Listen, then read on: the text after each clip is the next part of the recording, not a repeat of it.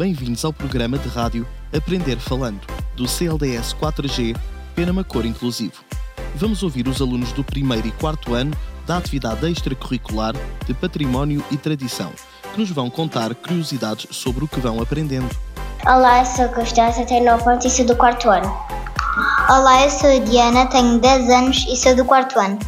Olá, eu sou o Duarte, tenho 10 anos e sou do quarto ano. Na aula de hoje vimos um filme.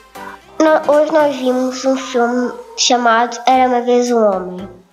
O filme falava dos descobrimentos portugueses, como o Fernando Magalhães fez a volta ao mundo, o Vasco da Gama descobriu o caminho marítimo para a Índia. E Pedro Álvares Cabral que descobriu o Brasil e que por acaso nasceu aqui numa terra perto de nós chamada Belmonte. Neste filme aprendemos que Portugal tem uma história muito importante.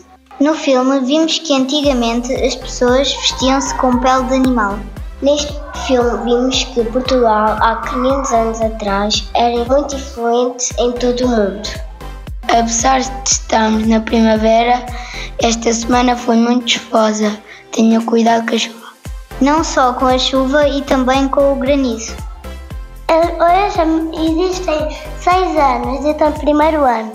Olá, meu nome é Sofia e tenho sete anos e no primeiro ano. Nós, na aula de património e tradição, nós aprendemos que no Portugal não havia tomate, pão e batatas e depois eles foram a outros sítios pescar e também nós falamos um bocado sobre os monumentos e também sobre os anos da terra e das pessoas. Hoje nós descobrimos no património tradição que os portugueses foram ao Brasil descobrir bra brasileiro, aprenderam a língua brasileira e depois foram à Espanha e aprenderam espanhol. E depois nós aprendemos que eles foram ao, ao, Brasil comprar batatas, tomates e pão. Descobrimos que em Portugal houve muitos castelos e reis. E em Penamacor também houve um castelo e muitos reis. Não perca o próximo episódio até para a semana. E fiquem atentos à Rádio Voz da Raia. Adeus!